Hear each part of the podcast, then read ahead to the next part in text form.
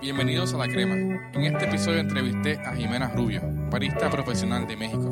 Este episodio fue grabado en el pasado Coffee Expo en Boston. Gracias por escucharnos.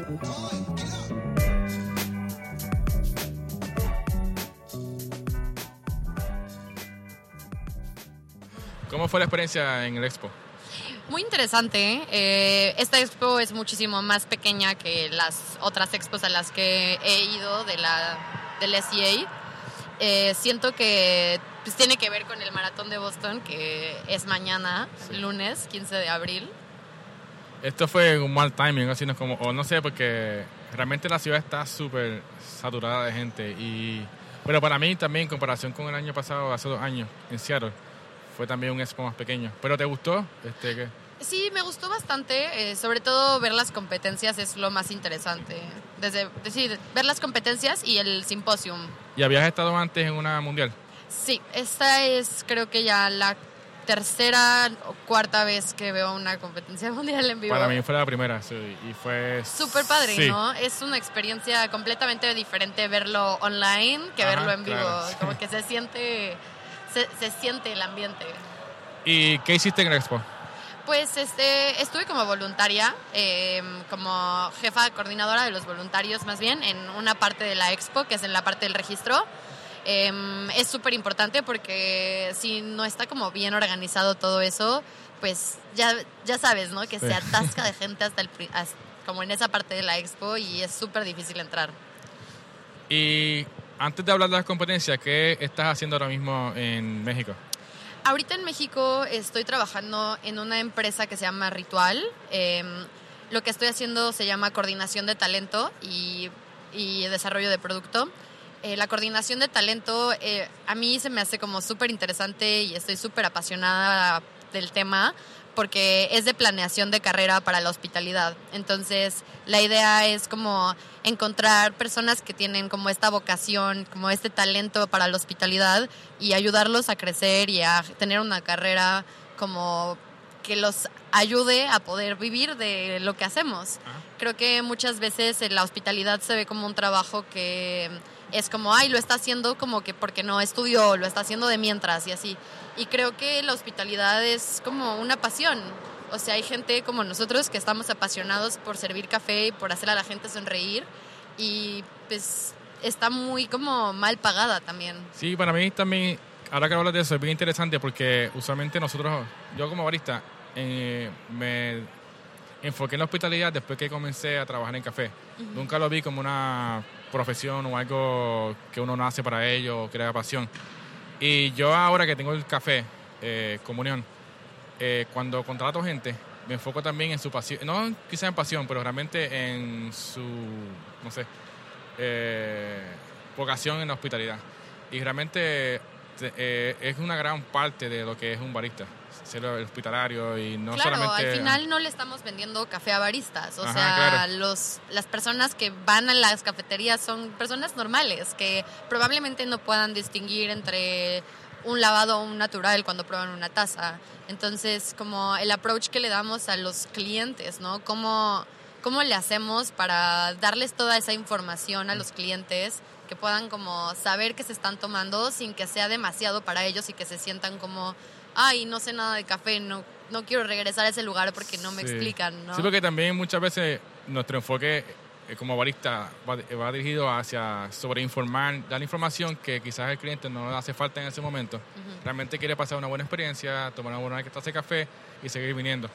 Que ahí es como un balance en, y yo siempre le digo a la gente, a compañeros de barista, que realmente tú no das información a menos que el cliente te la pida. Porque realmente yo me levanté en la mañana, quiero café, quiero ir al trabajo y esa sobreinformación realmente muchas veces no es necesaria. Creo que eh, empezar a trabajar en otra industria como el alcohol, que es lo que estoy haciendo un poquito ahorita, eh, es súper importante porque ahora veo como las cosas desde otra perspectiva.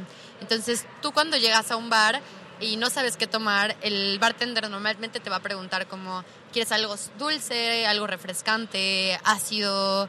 Y de ahí como que esas preguntas claves que te hacen y cuando te entregan un trago y dices como, esto es exactamente lo que quería, eso es como lo que yo trato de hacer en la cafetería también. Em, tratar de descifrar lo que el cliente quiere exactamente. Siento que muchas veces no saben qué quieren, o sea... Y también se intimidan muchas veces. Intimidan, Igual que claro. yo cuando voy a un bar. Ajá. Este, no sé, yo siempre pido a veces los mismos tragos, que si un Negroni o... eh, Martini. O Martini, Mar- exacto. Martini for life. Ajá. Me Y encantan. a veces quisiera otra cosa, pero realmente, llego ya estoy un poco más suelto en el bar. Ujú. Pero también a veces se, eh, esa, se forma eso en el café, que el cliente quizás pide lo mismo, lo mismo, lo mismo, por esa, se intimida en cuestión de vocabulario distinto, o no sé, el approach del barista, que el enfoque entonces de educar en, en la hospitalidad para mí es súper importante. Sí, o sea, porque al, al final estamos viviendo de esa gente que viene a la cafetería. Claro, sí. Entonces, si no somos amables con ellos, pues tal vez no vayan a regresar. Ujú. Entonces, em, creo que es algo que hemos cambiado mucho ahorita, como en Quentin, que también estoy trabajando en Quentin. Em, cuando llega un cliente, lo primero que yo les pregunto es, ¿quieres algo con leche o sin leche? Y de ahí vuelvo a preguntar, como si me dicen que no quieren algo con leche, eh, les ofrezco los cafés filtrados y en lugar de decirles como, ay, este es un natural, este, un natural de tantos metros sobre el nivel del mar, este, pues el cliente no va a entender, o sea, ellos Sí. no saben qué significa lo que les estás diciendo. Entonces trato de, en lugar de hacer eso, describo el perfil. Les digo como quieres algo frutal, quieres algo achocolatado o quieres algo floral. Y trato de que con base en eso los clientes tengan tan buena experiencia que pregunten cosas. Claro. Cool. Y entonces hablando de lo más importante del expo, digo, para mí... Perdón, fue- ya nos desviamos. No, no, podemos entonces, eh, claro, es un tema importantísimo, podemos entonces dedicarle un poco de tiempo más adelante. Pero las competencias. México entró a las semifinales. Sí, Eh, estamos súper orgullosos de Carlos. Creo que hicimos, o sea, creo que este Carlos hizo un muy muy buen trabajo y ojalá que siga compitiendo porque pues no te puedes convertir campeón mundial de un día para el otro. No, claro. Si ves ahorita en la, o sea, ahorita Corea del Sur también quedó en la semifinal el año pasado. Em, Grecia competió miles de veces. Cole el año pasado quedó en la final Sí. este, igual que Suiza. Entonces No. hay muchos que están compitiendo de nuevo, no puedes como, o sea, es como de paciencia. No, él también me dijo que va a competir el año que viene. Ya, Qué bueno. Que ya está pensando en, en su rutina. rutina. Ay, qué bueno. Y también él me contó que estuvo en muchas competencias en México, que compitió en Brewers, compitió... Sí, sí, sí. en Carlos creo lateral. que es como el- una de las personas que mejor ha representado a México a nivel mundial.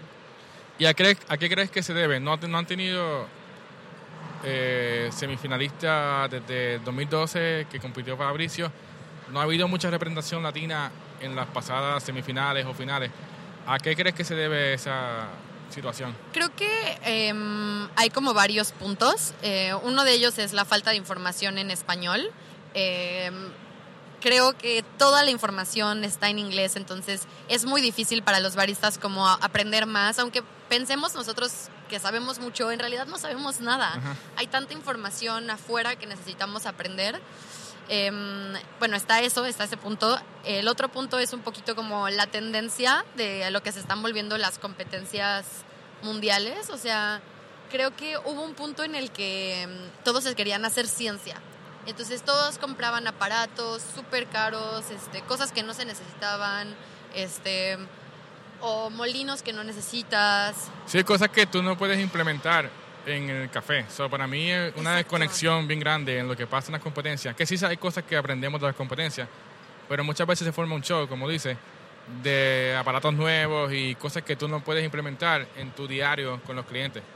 Sí, es, está cañón porque mm, pues creo que son surrealistas las competencias, Ajá. pero creo que ya se están volviendo ahorita un poquito más como lo que eran antes, es que estaban como más enfocadas en la hospitalidad y enfocadas en el café.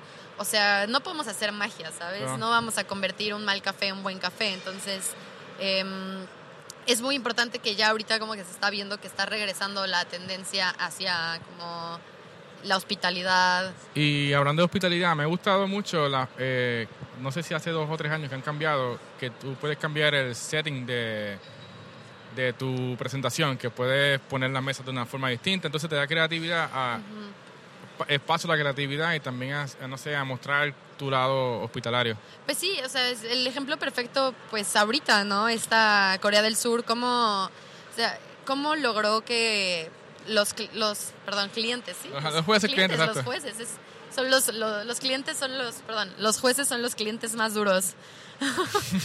pues, o sea, cómo, cómo hizo, cómo puso su setup para que los jueces se sintieran más a gusto, para que se sintieran más cómodos, como en casa. Em, cómo los hizo interactuar con sus compañeros. Muy interesante lo que hizo con las mesas. Y yo estaba hablando con Carlos, que es un tema que ya hemos hablado en los pasados episodios de los del podcast, la eh, realidad del latino eh, en las competencias. En comparación con países con más recursos, más desarrollados, qué sé yo, en la industria del café de especialidad, el latino tiene otra realidad, que es un día de trabajo más después practicar, eh, en comparación con, como me contó, este baristas que llegaron con 50 maletas, que es algo, no sé, Pues claro, para son mí, baristas a los que les pagan por entrenar. que exacto, que Que- en vez de trabajar, ¿sabes? Tú ganaste la, la nacional y tienes ahí quizá, no sé, seis meses, un año, de que no tienes que trabajar porque... Creo que no existe ese tipo de apoyo por parte de las empresas en Latinoamérica. Sí. O sea, es, es importante tomarse el tiempo para, para poder entrenar, para poder hacer una rutina, pero también creo que es importante que el- se unan un poco más las personas en los países latinos. Creo que ese es otro factor. Siento que estamos muy divididos cuando podemos pedir ayuda de muchísima gente. Eh, si ves ahorita al, al, eh, a Matthew de Suiza, o sea, su equipo es como de unas este, 10 personas, entre suizos y este, gente que no vive en Suiza, que le está ayudando a tostando su café, ayudándole con su bebida de especialidad. O sea, es algo que no podemos hacer solos. Creo que hay que admitir como... Hay que admitir eso y... Sí. Es como dejar quizás el orgullo a un lado, que una vez gane un, alguien en nuestros países, sea entonces representante del país, entonces no que sea una competencia más como que sea una ¿cómo te digo? que dejemos la competencia en, en nacional para entonces enfocarnos en que ese representante tenga todo el apoyo de nosotros. Claro. Sí. Otro factor también que de Latinoamérica es que no tenemos capítulo de las K y creo que, o sea, ningún país latinoamérico tiene, latinoamericano tiene un capítulo de las K, entonces el apoyo de una asociación hacia un competidor también es súper importante. Sí, no, ya pensaron eso. sí.